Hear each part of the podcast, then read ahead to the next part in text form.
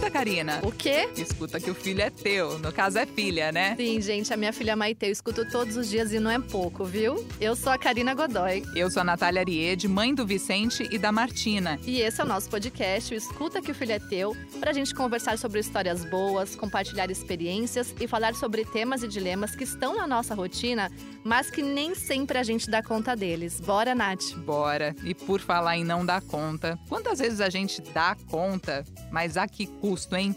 Da saúde física, da mental, de sacrificar a carreira. E por que as mães fazem isso? Nós, mães, né? Porque a gente ama, sim, também. Pela responsabilidade de quem colocou um ser no mundo ou adotou um ser, recebeu a missão de cuidar de alguém? Também por isso. Mas soma o seu cuidado de mãe com o cuidado que a sua mãe teve com você e com o cuidado de todas as outras mães do mundo. Essa é a economia do cuidado. E ela move o mundo. Mas pouca gente enxerga, já parou para pensar nisso? Ainda bem que as nossas convidadas enxergam e falam maravilhosamente bem sobre isso, né, Karina? E o tanto que isso ficou escancarado na pandemia, Nath. Muitas famílias em casa, as mães dividindo atenção com os filhos, trabalho, tudo junto e misturado ali. E para nos ajudar a entender melhor essa carga que as mulheres carregam e que não é remunerada, a gente vai conversar com a Nana Lima, que é publicitária, mãe e cofundadora do Think Eva, uma consultoria de inovação social, e diretora de impacto na Think Olga, que é uma ONG que permite inovação social para mulheres por meio da comunicação. E não mais que isso, né? Mãe também do Tomás, de nove meses, e do Matias, de quatro anos. Seja bem-vinda, Nana. Obrigada, gente. Obrigada, Karina. Obrigada, Nath. Tá muito. Eu tô também, assim, no auge do furacão para poder falar sobre isso, porque eu tenho uma criança que não dorme, estamos aqui performando no trabalho igual. Então eu falei, nossa, eu tenho um lugar de fala perfeito neste momento, assim. Mais Mas do é que isso, nunca, queria- Nana. Exato. Enfatizei mas- os nove meses, porque uma criança, um bebê de nove meses é uma demanda assim Nossa, incrível, né? gente, a gente fala tanto de recém-nascido e fa- ninguém esque... a gente esquece depois que eles ficam muito mais difíceis ainda depois, né? Mas enfim, queria agradecer porque eu acho que esse espaço é muito importante. A gente tá aqui como mães discutindo isso. Economia do cuidado é algo que virou assim, né? Não dá pra falar sobre qualquer outra coisa que não seja a economia do cuidado. Obrigada, gente. E a Ana Fontes, o nome e o rosto por trás da Rede Mulher Empreendedora, uma locomotiva que puxa mulheres empreendedoras para que conquistem independência financeira, poder de decisão sobre seus negócios, suas vidas, entre tantas coisas que a Ana faz. Também é mãe de duas meninas, a Dani com 19 anos e a Evelyn com 14 anos. Que honra ter você aqui, Ana. Obrigada por aceitar o convite. Estou muito feliz, Nath, Karina, Nana. É, Nana, respondendo um pouco o que você comentou, que é duro, eu vou te dizer aquelas bem animadas, né? Ai, lá vem. Ai, eu sei, eu sei. É de cada fase ganha uma coisa, perde outra, né? É, eu falo assim, ser mãe de. Eu, eu outro dia estava brincando, falem, por favor, sobre ser mãe de adolescentes. Porque é uma. Ser mãe de adolescente na pandemia é uma dureza muito grande. Mas, enfim, estou muito feliz de estar aqui com vocês, de conversar sobre esse assunto que eu tenho falado também há muitos anos, né? Para poder a gente trazer para a consciência que a economia do cuidado é uma economia que a gente precisa falar muito sobre ela. Ana, teremos muitos episódios nessa temporada sobre adolescentes. Depois te mando o link, tá? Por favor. E olha, começo com uma pergunta pra você, então. Te acompanho faz tempo, a sua trajetória, te admiro pra caramba. Li da sua biografia também. Queria que você contasse um pouco da sua história e do que, que aconteceu na tua vida, Ana, que te fez escolher esse caminho de enxergar outras mulheres e querer fazer diferença na vida delas. Olha, Nath, foi uma jornada mesmo esse processo como um todo, né? Eu venho de uma família muito pobre, muito simples. Eu sou nordestina, nasci no sertão de Alagoas. Eu gosto de falar sobre isso não para romantizar a desigualdade, mas para as pessoas entenderem as jornadas. É uma família de 10 filhos, tudo. Então eu tinha muito sonho de trabalhar numa grande empresa porque isso era o símbolo do sucesso na minha época, né? Eu tenho 55 anos, não tenho nenhum problema de falar da idade, e acho que é importante a gente falar sobre isso. E eu, mesmo com os altos e baixos, cheia de desafios, de, de preconceitos que na época não eram nem nomeados. Né? Eu sofri vários preconceitos que não tinham nem nome e eu nem sabia elaborar esses preconceitos. Então, eu fui trabalhar numa grande corporação, fiquei quase 20 anos nessa empresa, mas num determinado momento eu percebi que aquilo não era o que eu imaginava como sonho de vida, aquilo não era o que eu queria. Eu já tinha minha primeira filha e assim, ela estava com cinco anos na, na época, e eu falei, gente, não é isso que eu quero para mim, não é isso que eu sonhei, mas eu precisava do emprego financeiramente, né? Eu e meu marido, a gente divide as contas até hoje dentro de casa, e a organização financeira familiar depende do, dependia e depende dos dois mas eu refleti muito em 2007, foi um ano muito emblemático para mim, porque eu não conseguia me enxergar mais 10 anos nessa empresa né? Então eu falei, meu, e ninguém falava de empreender na época. Eu pedi demissão, todo mundo na época me chamou de assim, me chamou de louca, você tá, você vai, você tá dando um passo errado, não é legal você fazer isso. Mas mesmo com muito medo, muito medo, eu fiz o que a gente chama desse salto de fé para o ambiente empreendedor, né? Eu comecei meu primeiro negócio em 2008 e eu também acho importante falar, quebrei a cara, fiz um monte de coisa errada né? Numa época que também as pessoas não falavam tanto com tanto glamour do empreendedorismo. então, assim, deu tudo muito errado nesse primeiro negócio, mas foi o melhor MBA da minha vida, né? Assim, as coisas não saíram como eu imaginava. O PowerPoint aceita tudo, o plano de negócio aceita tudo, a vida real te dá vários tapas na cara e fala: "Ó, oh, não é isso aí não, mocinha, que você combinou". E daí, assim, nesse primeiro negócio, as coisas não foram bem, mas no, quase no finalzinho eu fui selecionada para um projeto, que era um projeto que ajudava mulheres que tinham pequenos negócios a empreender, a fazer a gestão, organização. Era um programa gratuito, um programa social da GV e da Fundação Goldman Sachs. Eu nunca tinha colocado os pés na GV, isso foi muito emblemático para mim na época. Imagina. E aí eu entrei naquela faculdade, fiz esse curso de três meses e foi esse curso o ponto de virada para mim o ponto de virada no negócio e o ponto de virada de entender que, como eu, tinham milhares de mulheres que estavam empreendendo também e que não se viam. Porque, assim, tinham milhões de mulheres fazendo negócio, não é que não tinham. A questão é que ninguém se enxergava, todo mundo falava de empreender num contexto geral. Né? Eu lembro que quando eu criei a rede, era um blog, era um movimento que eu fazia. Eu falava da minha realidade como empreendedora, dos meus perrengues, do que, que eu passava de dificuldade, e aí aquilo foi, virou uma loucura. Em seis meses, eu tinha 100 mil pessoas, 100 mil mulheres me acompanhando nesse blog. Em 2010.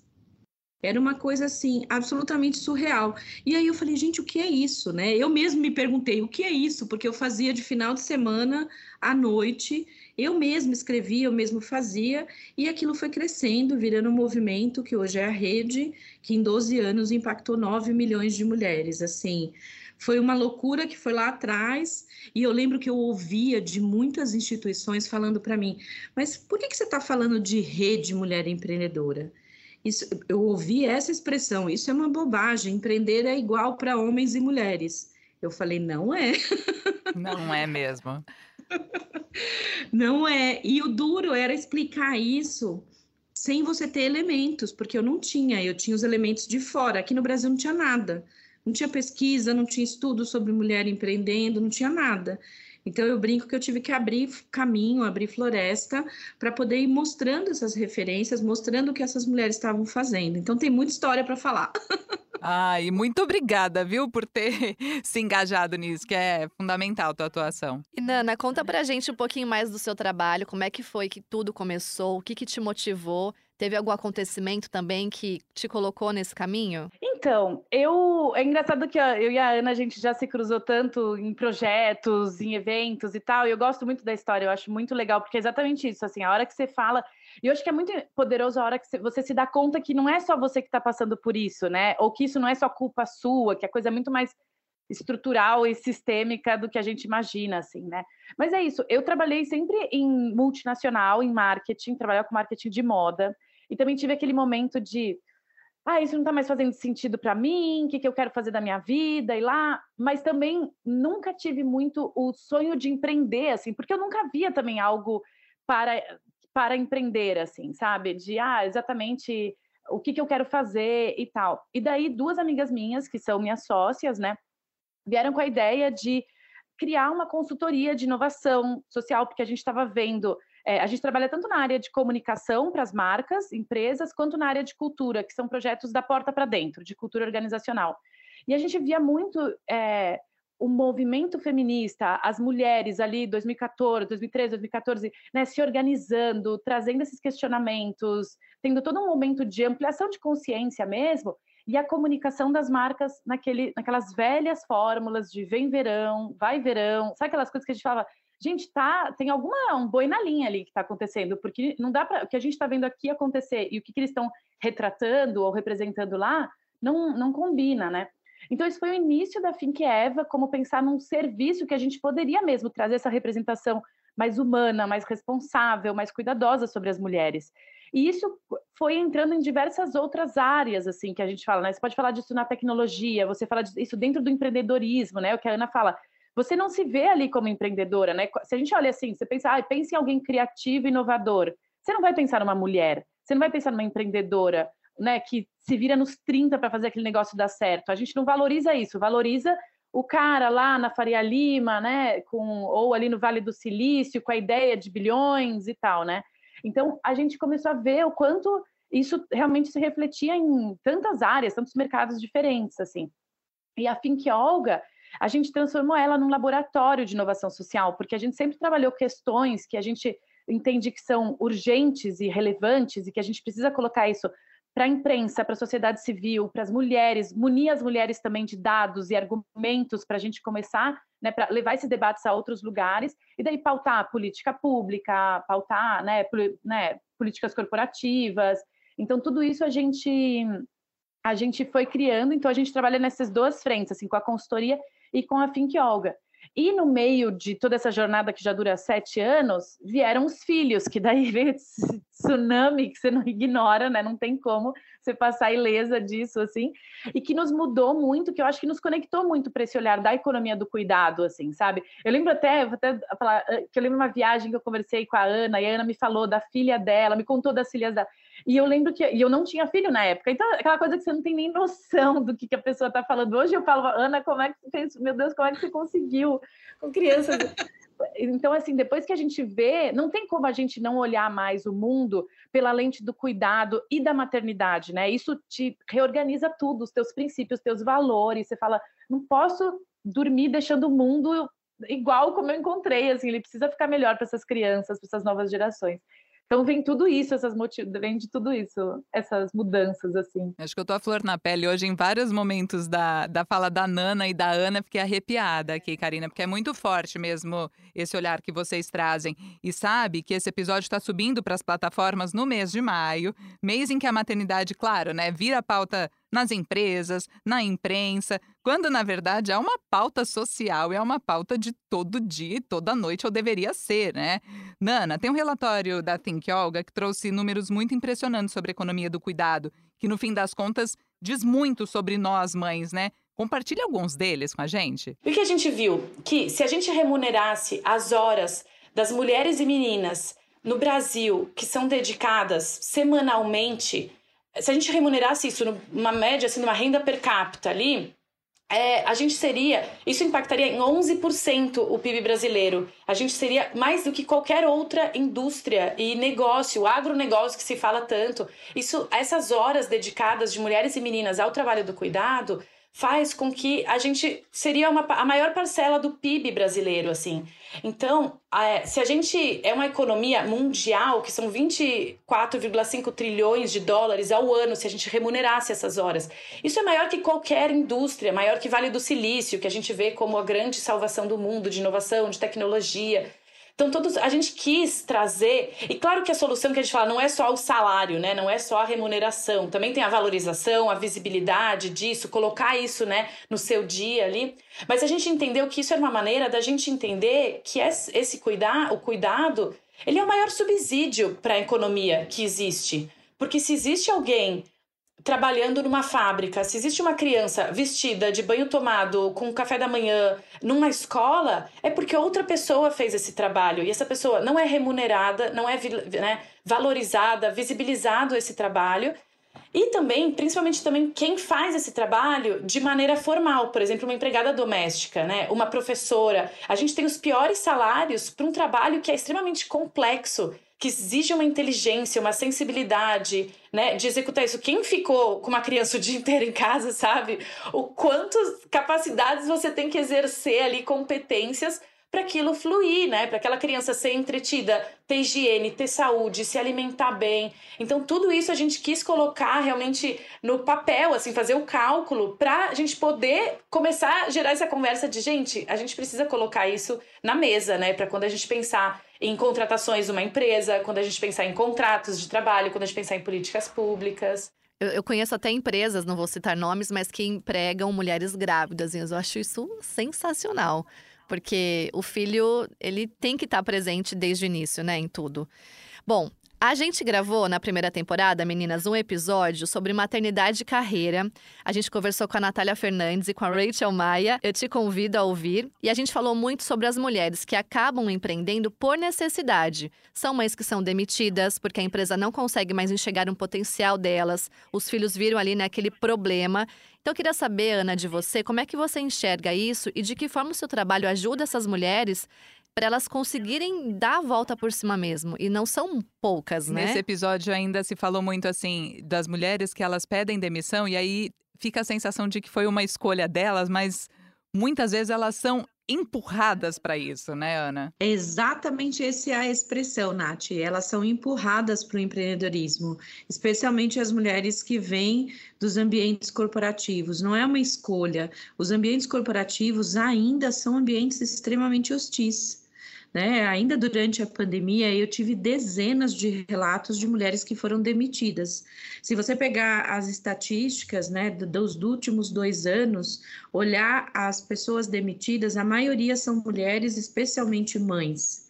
Então, assim, ainda apesar de todo mundo falar sobre diversidade, sobre inclusão, sobre ajudar as mulheres, a realidade dura e, e, mais difícil é que quando a empresa tem que demitir, ela demite mais as mulheres. Ou quando essas mulheres estão nesse ambiente corporativo, elas não se sentem acolhidas, não se sentem bem recebidas.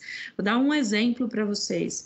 Teve uma alta executiva de uma grande organização que voltou de licença maternidade após seis meses ela me ligou porque é uma pessoa que eu conheço de, de forma mais próxima, aos prantos, porque ela falou: Olha, eu voltei para a empresa, não tinha mais mesa para eu sentar, não tinha lugar para eu ser recebida, eu fui super maltratada pelo meu chefe imediato, é, não fui acolhida no momento mais difícil da minha vida, que é deixar meu bebê de seis meses em casa, com uma super insegurança, e não tive um acolhimento. Isso eu estou falando de meses atrás ou seja, ainda na realidade que a gente vem vivendo hoje. Então, ainda essas mulheres são empurradas para o empreendedorismo, elas não, não é uma escolha. Apesar que a gente tem que fazer uma separação. Quando a gente fala de mulheres do ambiente corporativo, a gente está falando de mulheres privilegiadas.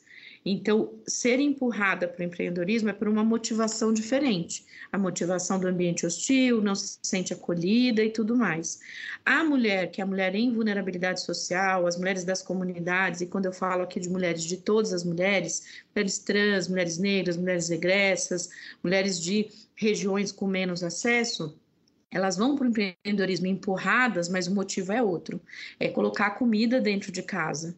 Então, assim, as duas são empurradas, mas as motivações para elas são outras. As duas buscam por necessidade o negócio, mas as, as ferramentas que essa mulher do ambiente corporativo tem são umas, as ferramentas que essa mulher em vulnerabilidade vai para o empreendedorismo são outras. Então, o que a gente vem tentando fazer aqui nesses 12 anos de existência de rede é mostrar essas diferenças. Os gatilhos para empreender para mulheres e homens são diferentes. Se você olhar hoje, quase 70% das mulheres empreendedoras são mães. e a maternidade é um grande gatilho. A gente pega nas nossas pesquisas aqui na rede a maioria das mulheres empreendem entre 30 e 40 anos. Por que será, né? Que 30 e 40 que curioso, anos. não? A gente curioso, estou me vendo. né? Por que será? A gente faz uma frase aqui que a gente criou essa frase acho que faz uns cinco anos.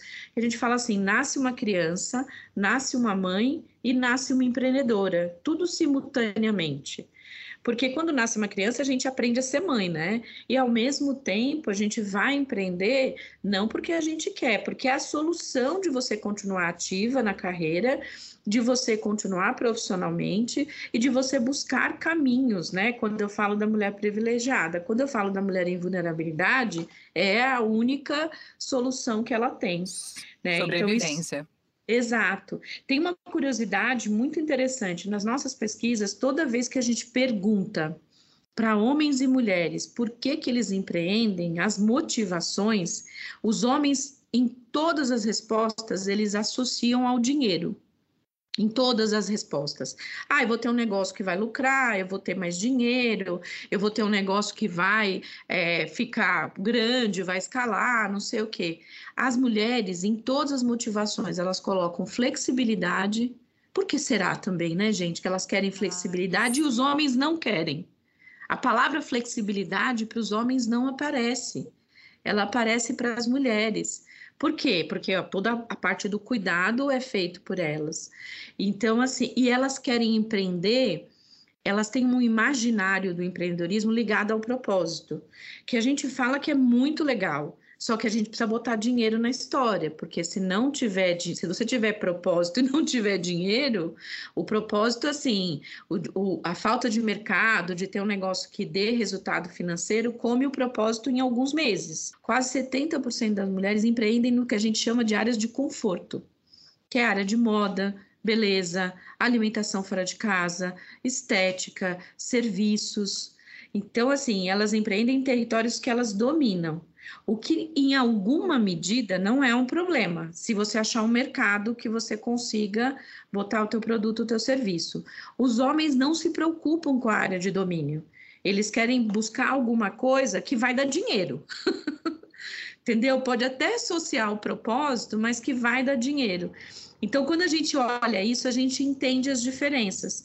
E o que a gente faz aqui há 12 anos é mostrar para essas mulheres que a independência financeira é fundamental, que elas precisam sim pensar em dinheiro, que dinheiro não é uma coisa menor e não é uma coisa ruim, que o dinheiro vai proporcionar com que elas consigam tomar as próprias decisões e, inclusive, sair de situação de violência porque não dependem financeiramente dos companheiros. É isso que a gente trabalha há 12 anos. A gente fala que geração de renda é a mudança do jogo para as mulheres, não importa se é a mulher da comunidade ou se é a mulher que vem do ambiente corporativo. Porque o que a gente vê é que quando ela produz ou quando ela gera o próprio recurso, ela muda o discurso, ela muda o jogo e a gente vai adicionando aqui elementos de educação para autoconfiança, de ajudá-las a aprender a lidar com a educação financeira, que não é ensinado para nós desde cedo. Para a gente é ensinado a sentar de perninha fechada, falar num tom de voz mais baixo e servir as outras pessoas. Falar de dinheiro sempre no imaginário da sociedade é uma, um território masculino. Né? e a ambição, é a ambição feminina, né? Você querer ter um negócio que vai empregar mais gente, que vai crescer, que é visto como muito diferente de como você vê um homem nessa mesma posição, assim, né? Eu só tenho um dado Inclusive do relatório... por outras mulheres, né, Nana? Isso, exatamente, exatamente. A gente fala assim, nossa, eu vejo quanto a gente falar de dinheiro, ou até pedir o valor que a gente acha que nossa, tem que ser justo para o nosso trabalho. Né?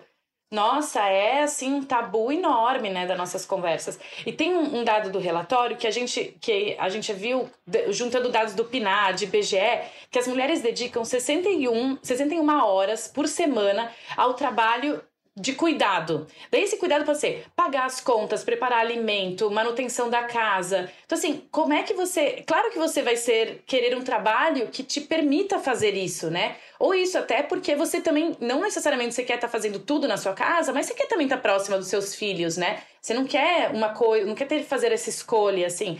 E como essa divisão é bem desproporcional, é isso que a Ana falou, né? Elas acabam sendo expulsas e daí cada uma vai empreender com as ferramentas que tem, seja para sobreviver, complementar uma renda, ou porque vê realmente uma oportunidade, tem ali um aval financeiro para investir, né? Mas é isso mesmo. Hum, Ô, é Nana, muito... você falando disso, de, de, atividades práticas, e é legal a gente trazer esses exemplos mesmo desse cuidado que nem a gente às vezes se dá conta do tempo que ele está tomando, da energia, do espaço na cabeça e tudo, né? E mas me, me lembrou a Natália antes de ter filhos, aquela Natália que era mãe perfeita, que ainda não era mãe, né? Eu achava, assim, eu calculava que era tão simples delegar certas coisas. Ah, mas aí você pede para alguém fazer. Ah, mas aí você contrata alguém. Ah, mas aí você põe na escolinha. E a hora que você tem um filho, é tudo tão diferente. Nada é assim tão simples. Tudo exige uma adaptação. Às vezes seu filho não vai aceitar ser cuidado daquela forma por outra pessoa e você não vai ficar bem com isso. E e vai para o trabalho e esquece tudo, né? Você planeja uma compra do supermercado, seu filho não quer comer aquilo, não come aquilo. São, né? Não é, quem dera se fosse tão fácil ou tão, ah, eu faço isso e a consequência é essa, né? Não é. A gente aprende a realmente o improviso, a adaptação assim. Eu sinto mesmo que depois da maternidade, olha que ainda tô bem no começo desse, né? Porque meus filhos ainda são pequenos, mas assim, quando, quando a gente contrata, assim, eu entrevisto alguém para contratar, quando a pessoa fala que é mãe, eu falo, é, é essa pessoa, porque assim, essa pessoa sabe fazer, tirar leite de pedra, assim, sabe? Ela sabe se virar nos 30, ela sabe improvisar, ela sabe fazer ela vai achar tempo, uma solução. Ela né? vai achar uma solução, ela vai fazer o tempo dela render, porque ela quer estar tá com o filho no final do dia, ela quer estar. Tá, sabe? Então eu acho que assim, eu passei a admirar tão mais quem tem, quem é mãe, quem tá na maternidade, porque realmente é assim, são competências que você fala. Hoje em dia eu vejo um problema no trabalho e eu falo, gente, passei a madrugada em claro, amamentando bebê. Isso aí não é nada perto do que eu acabei de passar, sabe assim? Se as empresas enxergassem o quanto de, o potencial dessas mães, né, se elas reaproveitassem, porque mãe sabe fazer tudo, mãe sabe destrinchar assim, os melhores desafios, sabe, os mais difíceis. E só um outro ponto que quando a Ana falou sobre essa questão do empreender e tal, estava pensando que eu acho que a maternidade realmente ela joga a gente para frente. É claro que não acontece com todo mundo, mas eu senti isso também, né, de você querer fazer mais e tal. E quando você vai fazer mais? Quando a criança dorme, nas horas que você tá ali de folga, tipo nas duas horas de intervalo entre sair do trabalho e buscar na escola.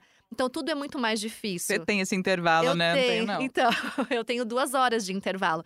E aí, Ana, eu até assisti um vídeo seu que você fala do da Mulher Maravilha, né? Você não é a Mulher Maravilha. Eu só queria te dizer que eu escrevi um livro e eu sou muito orgulhosa por isso.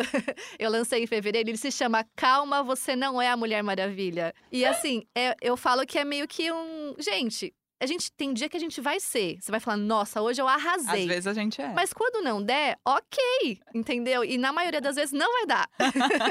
Mas esse é o ponto, Karina, porque assim, o que eu mais ouvia nos últimos dois anos das mulheres, porque os últimos dois anos expuseram assim todas as mazelas, né? Não é que assim, eu não, não acho que tem aspecto nenhum positivo na pandemia, mas se tem alguns aprendizados é que a gente passou a olhar para essas questões uma, de uma forma um pouco mais aprofundada. O que eu mais ouvia das mulheres assim, eu não estou dando conta, eu não estou dando conta.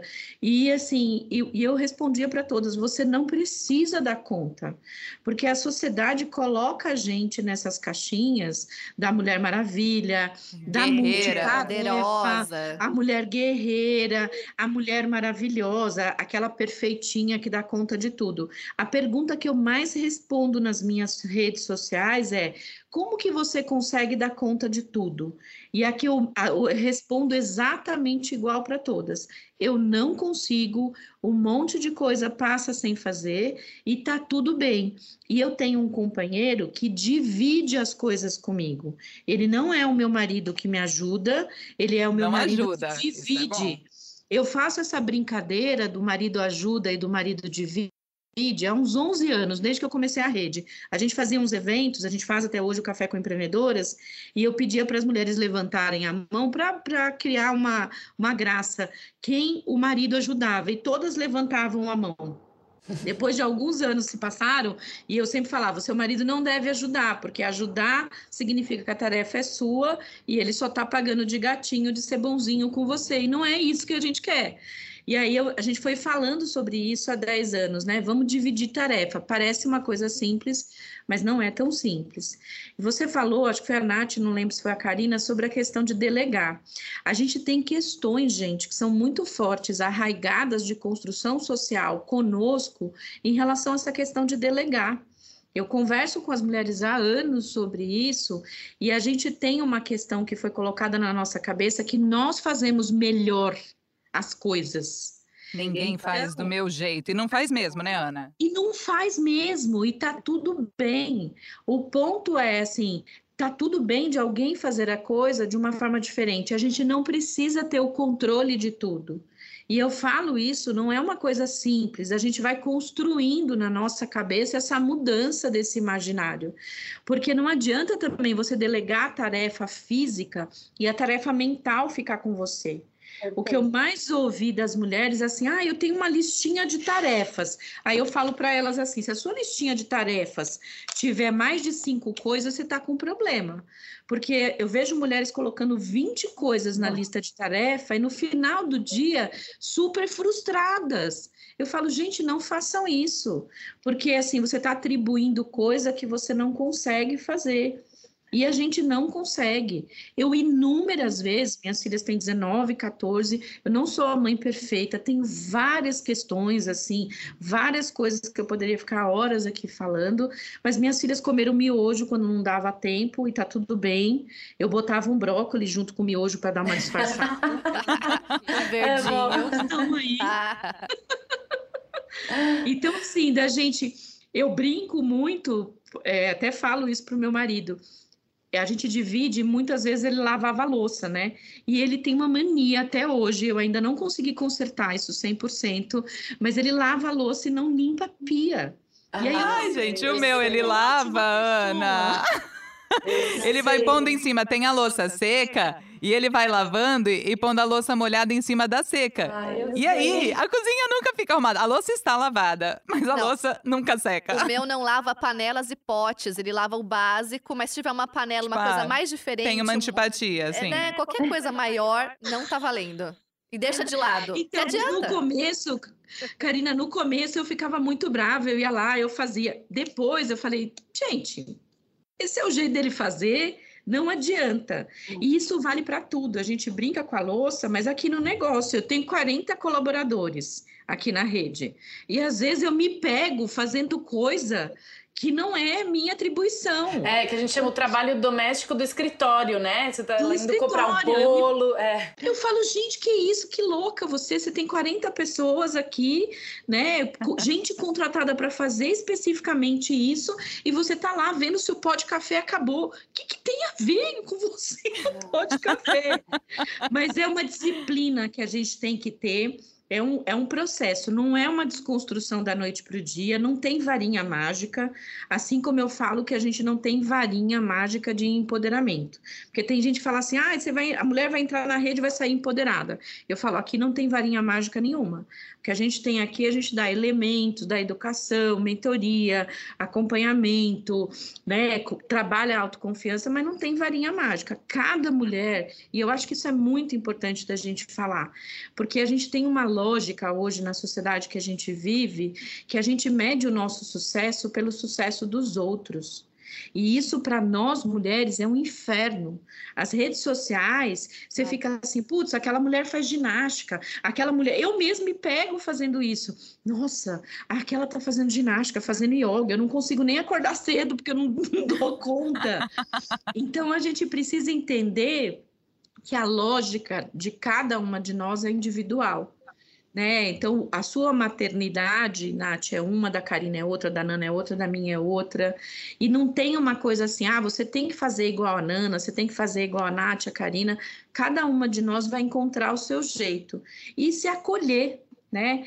Eu, eu ficava me criticando e às vezes eu me pego me, me criticando muito, porque nós somos mais críticas da gente né? Assim, ah, puxa, me culpando, me criticando e pouco me acolhendo. Eu tenho trabalhado muito essa questão de me acolher e falar assim: você fez o que dava, minha filha.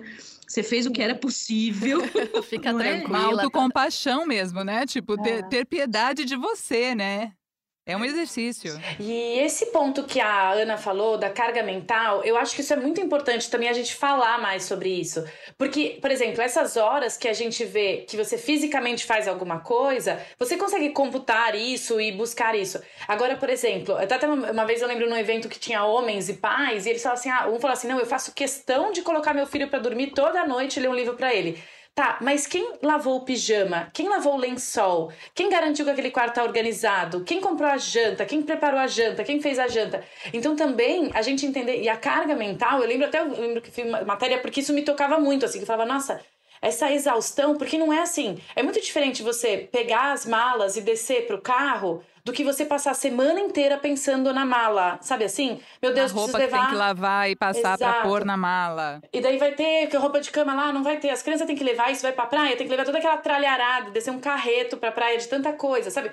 Tudo, você fica assim, o, o, tem, a semana inteira você tá naquilo. Ô, Nana, daí... eu tenho TPV. TPV eu chamo, é atenção pré-viagem. Que começa muitos dias antes. Gente, você fala, como que você vai viajar com uma criança? E você sai com um carreto, falando, não cabe nada, mas esse carro é um bebê, sabe? É um toquinho de gente ali. É uma gerência sem fim, né? A gente gerencia tudo e não tem fim. Exato. Então eu acho que isso que a Ana falou do ajuda ou divide, é isso. Eu falo assim, eu não quero fazer a gestão do tempo de ninguém.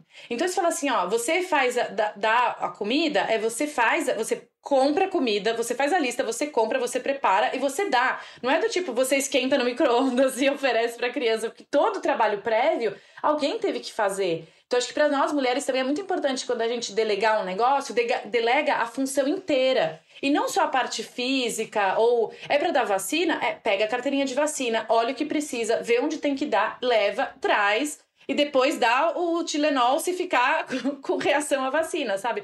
É todo o pack, o pack completo e não do e tipo saiba lá, quantas volta. gotas tem que dar. Exato, exato. Não na madrugada já vai começa, descobrir isso, né? Já vai começar e onde está a carteira, né? Exa já vai começar a te perguntar onde está a carteira de vacina. Você sabe uma coisa super curiosa? Outro dia, eu não posso falar o nome da empresa para não expor, mas teve uma colega minha que é CEO de empresa e ela falou que eles mudaram a lógica dessa empresa e criaram um licença paternidade de três meses.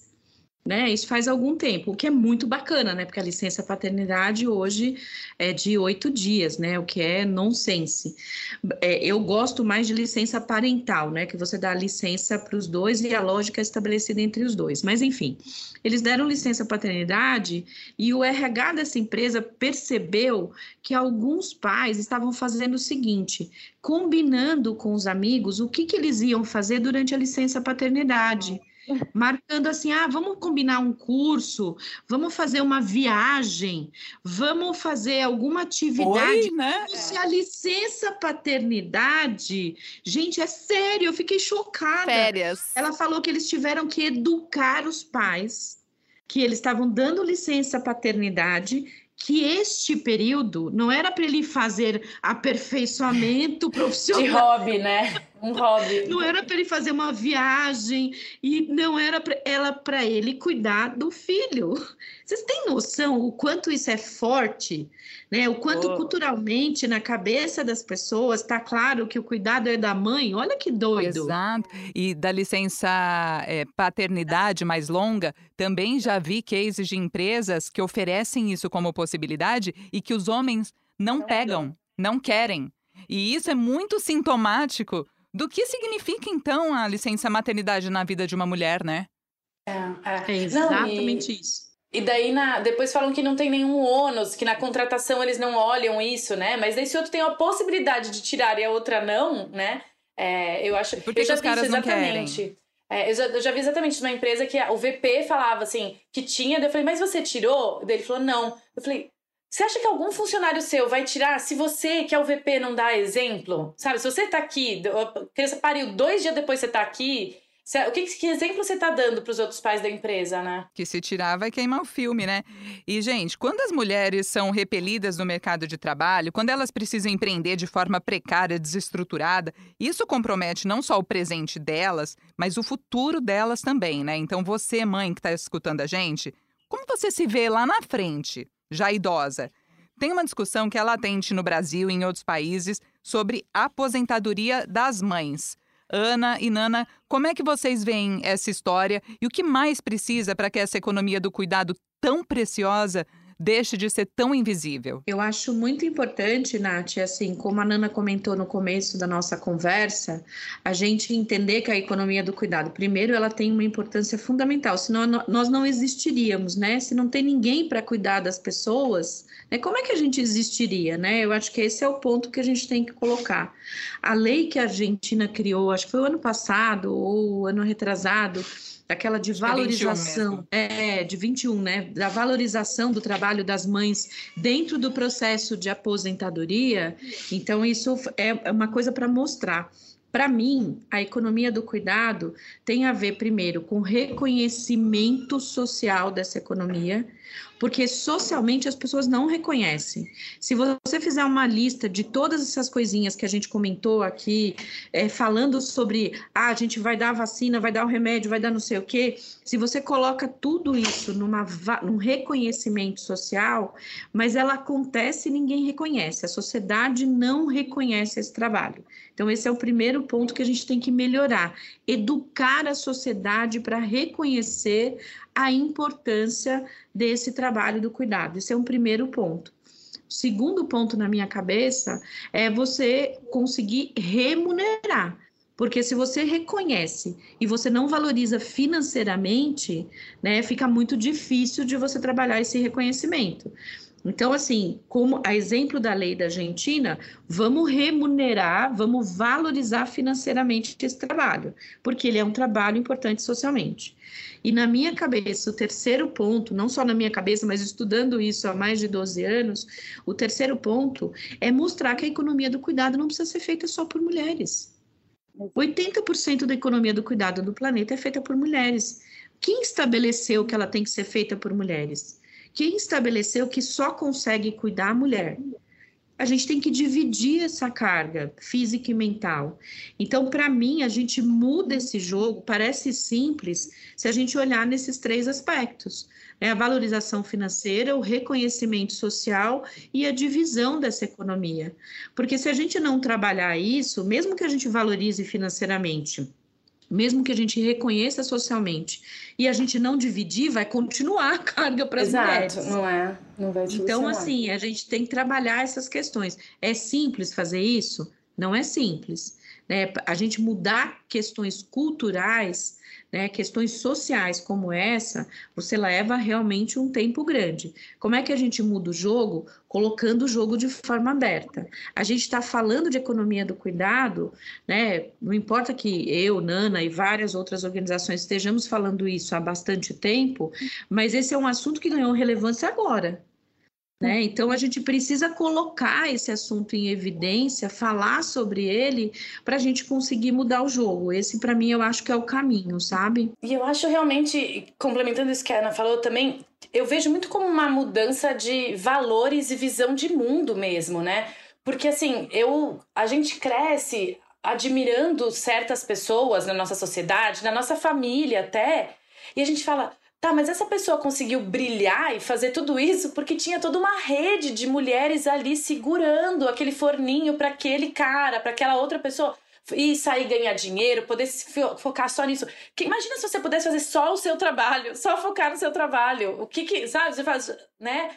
Então, assim, eu acho que a gente realmente é uma mudança. Eu, eu passei, depois de pesquisar isso, investigar tudo isso, passei a valorizar tão mais o cuidado no como uma coisa um que precisa acontecer. Não, é, a gente não vai conseguir isso que a gente falou, a gente tem a ideia de antes de ser mãe que a gente consegue terceirizar algumas coisas que não. Precisa a gente estar ali ou precisa a gente estar fazendo aquilo, ou a gente quer estar ali fazendo aquilo, né? Também. Mas eu acho que é uma visão, uma mudança de visão de mundo, né? Que, o que, que a gente valoriza nessa sociedade, né? É muito mais um posicionamento individual, uma visão, né? Postura individualista de crescimento, ou é o coletivo, né? Ou é o cuidado, é todo mundo se responsabilizar por esses seres humanos, por essa sociedade que a gente está colocando para o futuro. Aí eu acho que é, passa muito por isso, assim. A gente tá, vai começar a pesquisar na Think Olga agora a constituinte do Chile né? Que é algo que não está sendo muito falado, se falou, porque né, o Boric ganhou como novo presidente, mas a gente. Mas lá tá, eles estão reescrevendo a Constituição com muitas mulheres, mulheres comuns, tipo a tia da perua da escola, sabe assim, tá, tá ajudando a escrever a nova Constituição do país.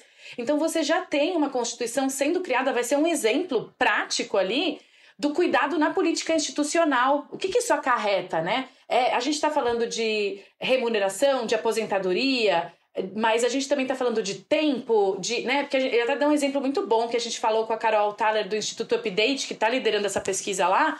Ela falou assim: quando você fala de crise hídrica, para mãe, numa periferia ou para uma dona de casa, o que ela vê de crise hídrica é: eu não vou ter água para cozinhar para meus filhos. É uma conversa muito mais vida real, é uma conversa muito mais de, né, pensar política institucional, implementação de políticas públicas. Então, eu acho que tudo isso, a gente está vendo isso porque estamos tá, buscando maneiras práticas disso que a Ana falou, de como a gente valoriza, remunera e divide essa carga entre toda a sociedade, né? Não só entre as mulheres e depois ainda culpa que elas não dão conta, né? Tipo. Meninas, pensando agora em pequenas mudanças que a gente pode fazer aí para tentar uma nova geração, né? Que seja um pouquinho melhor do que as que a gente já teve. Quem tem filhos meninos, especialmente? Eu tenho uma menina, a Maite, que tem quatro anos. Mas de que forma a gente pode, será que inserir essas crianças, né, no dia a dia da casa? Porque as gerações passadas, as mães estavam sempre em casa. Então, naturalmente, alguns homens, para eles não é comum, né? Fazer, lavar uma louça, cozinhar. Então, assim, para quem tem filho homem, de repente, Nath, você tem um menino. Tem um menino, né? É. Uma coisa que eu acho legal, por exemplo, o, o, meu marido, ele não me ajuda, né, Ana? Ele divide muitas divide. atribuições e algumas coisas eu consegui delegar com todo prazer, tipo a cozinha. Então, a referência do meu filho, Vicente, que tem quatro anos hoje, é ver o pai cozinhar. Até esses dias me bateu um negócio de, nossa, ele precisa, né, também experimentar o tempero da mamãe, que a mamãe não é a ás da cozinha, mas é, posso fazer alguma coisa. Mas é, a referência dele de quem cozinha em casa é o pai.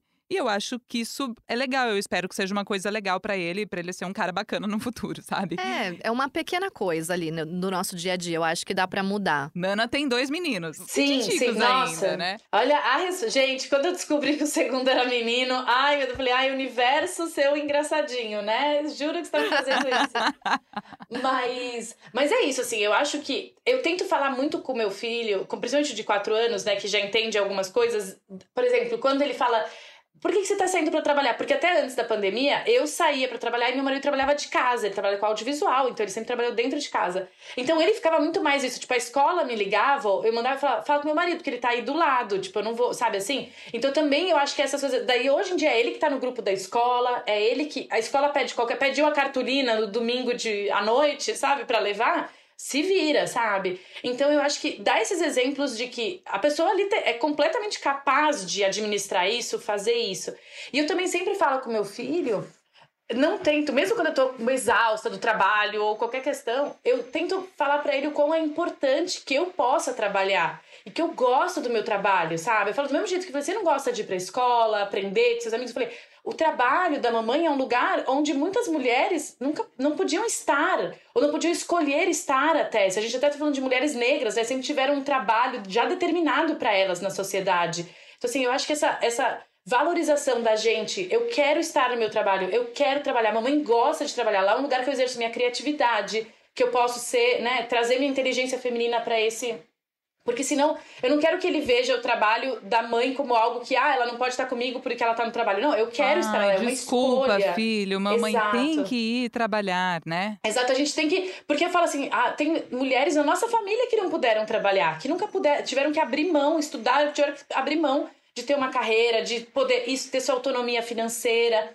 né? Então eu acho que essa, esses três pontos que a Ana falou, da gente sempre como mulher buscar, que é Autonomia financeira, autonomia de conhecimento e autonomia emocional. Eu acho que são essa combinação que a Ana falou que a gente tem, isso tem que estar tá em equilíbrio, porque não adianta você só ter dinheiro e estar tá num relacionamento abusivo, né? Não adianta você estar. Tá, então, tudo isso, eu acho que é muito importante a gente mostrar para os nossos filhos que nós, mulheres, precisamos colocar o nosso limite também no nosso corpo, no nosso trabalho, no nosso tempo. Eu acho que é só eles vendo esse exemplo prático em casa que que acontece mesmo, né? E você, Ana, o que, que você acha disso? Com duas adolescentes, Ana, esse também é. já é outra, outra questão, hein? É outra questão.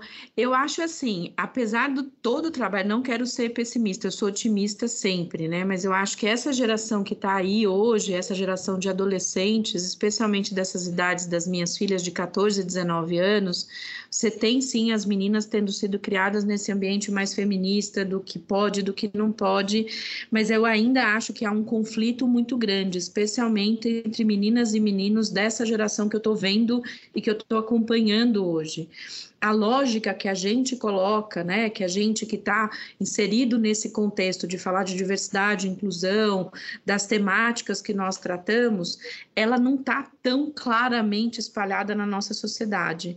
E eu acho que esse é um desafio gigante. E eu, eu gosto muito da pergunta como é que a gente vai criar os meninos, porque eu tenho falado muito sobre isso.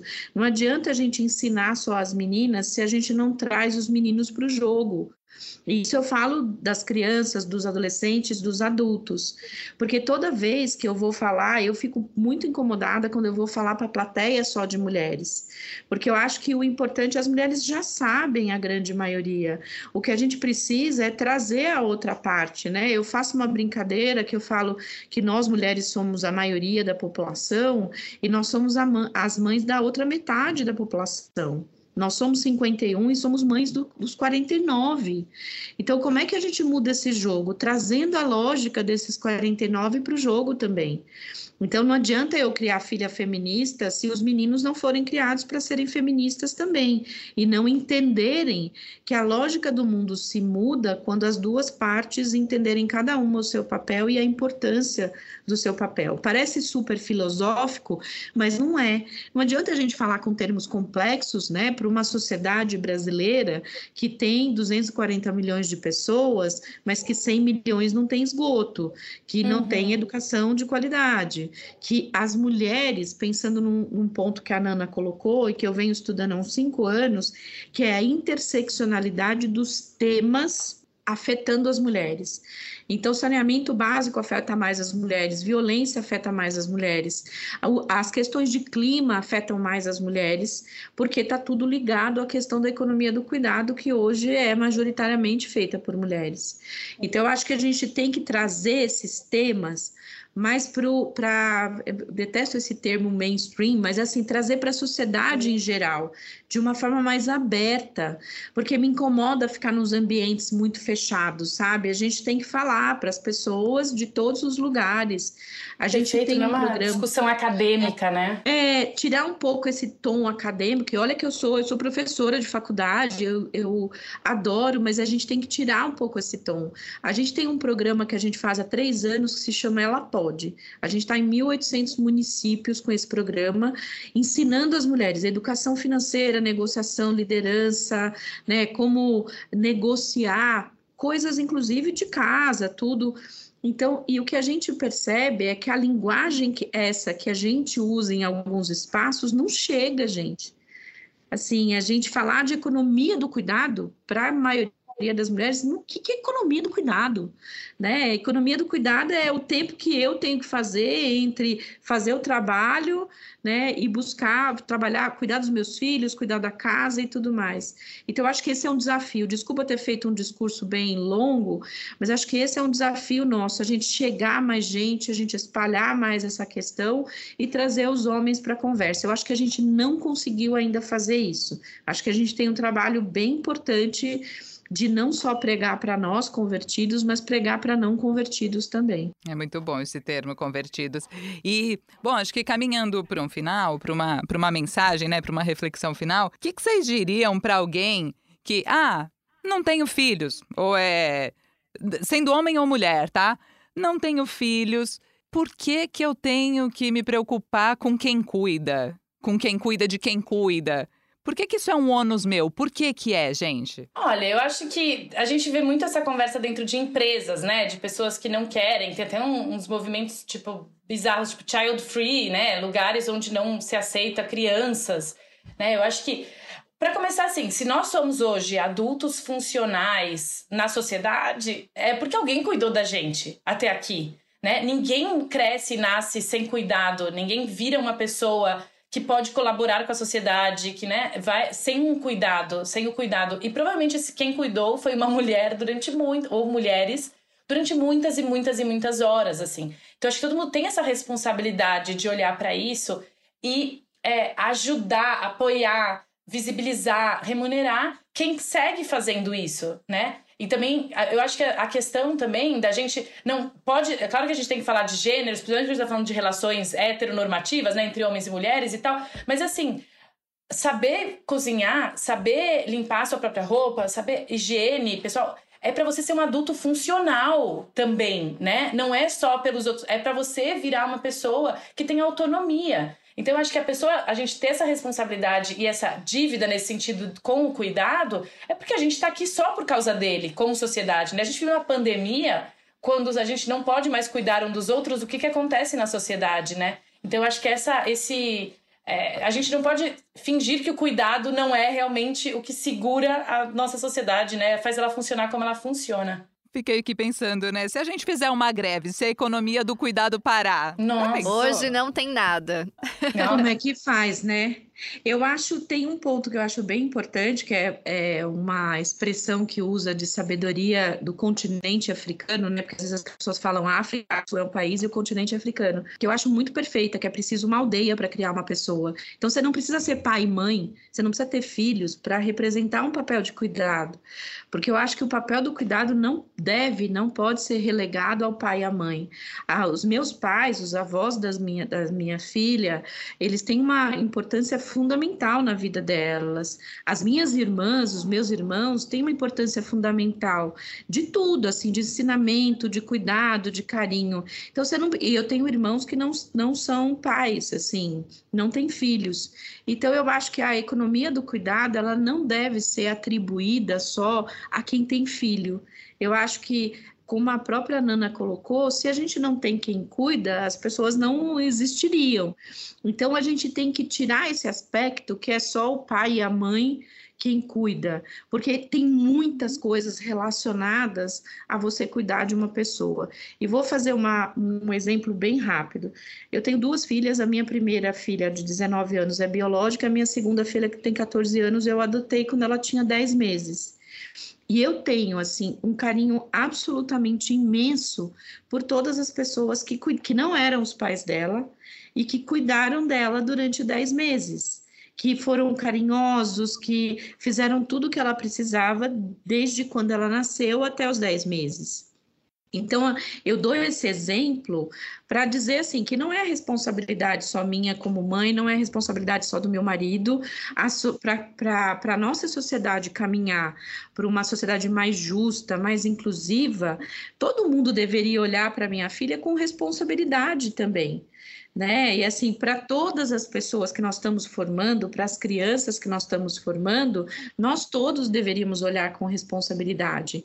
Quando eu vejo alguma situação de uma pessoa que eu não conheço, que eu vejo uma notícia, olha, morreu uma criança, morreu um adolescente, um jovem, aquilo me afeta também, porque eu não sou mãe daquela criança, mas eu acho que nós, como sociedade, falhamos se a gente não sente a dor de uma pessoa que perdeu um filho, perdeu uma criança ou coisa parecida.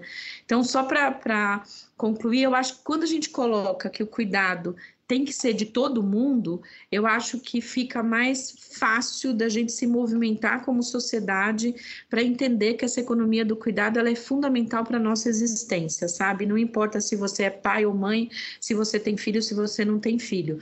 Você vai olhar de uma perspectiva diferente como a Nana colocou, antes dela ter filho, ela tinha uma visão, depois que ela tem filho, ela tem outra. Mas isso não impediu a Nana, que não era mãe ainda, de não ser carinhosa com as outras pessoas, de não ter empatia com as outras mães e com os outros pais. É disso que eu falo, sabe? Nossa, que papo. É, maravilhoso. Gente, muito, muito obrigada, viu, pela participação de vocês. Queria pedir que vocês deixassem um convite aí às redes sociais para quem quiser acompanhar o trabalho de vocês duas mais de perto. Nas redes sociais, eu para simplificar até minha vida de mãe, eu tenho uma única identificação. Eu sou Ana Fontes BR em todas as redes sociais. Então vocês me acham Ana Fontes BR em tudo. E você, Nana? É, eu sou Nana Lima também em tudo. Em tudo não, só tenho Instagram e LinkedIn. O resto, todo o resto tentando simplificar também aí. Mas a gente também pode seguir a Think Olga, né? Think.olga ou o site www.thinkolga.com.br que tem também todos esses dados, esses números que a gente conversou aqui, tem muitos outros. E essa pesquisa que a gente vai começar a trazer da Constituinte do Chile, que vai ser um tema para a gente começar a também trazer isso para conversar sobre coisas que já estão acontecendo que a gente pode se inspirar, se espelhar aqui no Brasil. Ah, eu preciso, desculpa, eu preciso falar da Rede Mulher Empreendedora, né? Por favor. Uma rede mulher empreendedora também. E eu queria fazer um convite. Eu acabei de lançar um livro, lancei agora em março, no dia 30. O livro ele tem uma visão do que é empreender no Brasil para mulheres, chama Negócios, um assunto de mulheres. Ele está na Amazon, você pode ir lá acessar Negócios, um assunto de mulheres, que eu vou ficar muito feliz de trocar com vocês. Obrigada, Gente, meninas. muito, muito obrigada. Espero que vocês tenham gostado tanto quanto a gente, tá? E o Escuta que Filho é Teu está disponível no G1, Globoplay e todas as outras plataformas de áudio digital. Siga o nosso podcast para receber notificações sempre que tiver o episódio novo. E claro, você pode interagir com a gente também nas redes sociais, arroba a Karina Godoy, Karina com K e o Godoy com Y, o arroba Natália Ariede, tudo como se escreve ali sem nenhuma firula e também no arroba portal G1. E aí, Nath? Nossa, não foi à toa que esse episódio foi escalado para subir para as plataformas de áudio digital aí no mês de maio, né, Karina? Muito interessante. E, e como a gente percebe que isso acontece com todo mundo, né? Essa questão do empreendedorismo, depois que você se torna mãe, das dificuldades, de como esse caminho é árduo, porque mesmo para elas que estão há tanto tempo, né, ali, tentando abrir esse espaço, muito difícil. É, então, e, a- e aí a gente trouxe pontos que tem a ver com Sim. o micro, né? Com aquele universo dentro de casa, Sim. de como a gente divide as tarefas, de como a gente Dividir, delega, de como muitas vezes, então, parar com esse papo de meu companheiro, meu parceiro ou minha parceira, enfim, não importa, né? Múltiplos formatos de família, mas quem tá ali com você não é que tá te ajudando. Sempre falo isso com meu marido, viu? Ah, você tá colocando pra dormir, você não tá fazendo isso por mim, você tá fazendo isso pelo seu filho. Sim. Isso não, é cuidar de mim. por ele ser pai, né? Isso, não isso é... ser pai, É, né? exato. Porque às vezes rola essa confusão ainda. É uma coisa muito cultural. De que quando alguém tá fazendo alguma coisa pelo seu filho, ela está fazendo por você. Não, ela tá Sim, fazendo por, por aquela ela criança. É. E, E mesmo que não seja mãe nem pai, tô É. falando. Alguém. É uma coisa, é uma questão da sociedade. E se você tem uma empresa, e se você tem gente trabalhando na sua empresa, mesmo que você não tenha filhos, essa pessoa só tá lá porque alguém cuidou dela. Sim, isso é o máximo. É isso.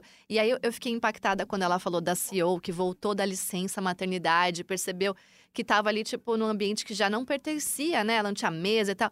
Como as empresas ainda não enxergam as mulheres, gente, pelo amor de Deus. É, A mulher, ela volta tão incrível, tão cheia de mãe diferente, povo, é verdade. As pessoas estranham, a gente se estranha. Mas ela tem muito mais ferramentas. E aí, essa questão de empreender, porque eu sou obrigada. Aí você tem dois cenários, né? Quando você já está num lugar empregado e quando você não tem emprego e é da periferia e vai ter que, enfim, se lançar no mundo, tentar arranjar alguma coisa para fazer por sobrevivência. Mas é muito surreal, como para a mulher ainda é muito mais difícil. Tudo, Tudo, né? tudo, tudo.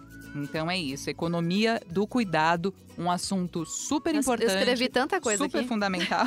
tem mais coisa pra falar, né? Não, eu também a- tenho ah, essas anotações. Vocês aqui, ó. depois mandem pra gente na rede social e a gente vai pape- papeando sobre o assunto. Acho melhor. E compartilha esse episódio com todo mundo, porque isso aqui não é assunto só de mãe, nem só de pai. É papo pra sociedade inteira ouvir e Ah, pensar. E o outro ponto que eu acho, vai, vou colocar sobre a, a- a- aquela questão de você empreender, mas também pela parte financeira e não só por um propósito. Porque os homens já pensam no dinheiro, né? É, a mulher, ela Ana não. trouxe isso. Eu né? achei isso muito importante também. Sim. É, Falar mas ó, gente, mulherada, por que, que a gente faz isso quando tem uma mulher por perto que é mais focada e que fala mesmo, quero ganhar dinheiro, a gente taxa de um, de um olha de um jeito negativo. é gananciosa ou ambiciosa, É. mas com esse sentido. Um e quando é um ganância, cara, é. nossa, esse é. Esse vai que vai. Correr, tem esse É. cara, né? Vamos ampliar aqui a nossa mente, olhar diferente para as coisas, né? É isso. Tamo juntas. Vamos que vamos. Beijo, gente. Até o próximo. Tchau, tchau.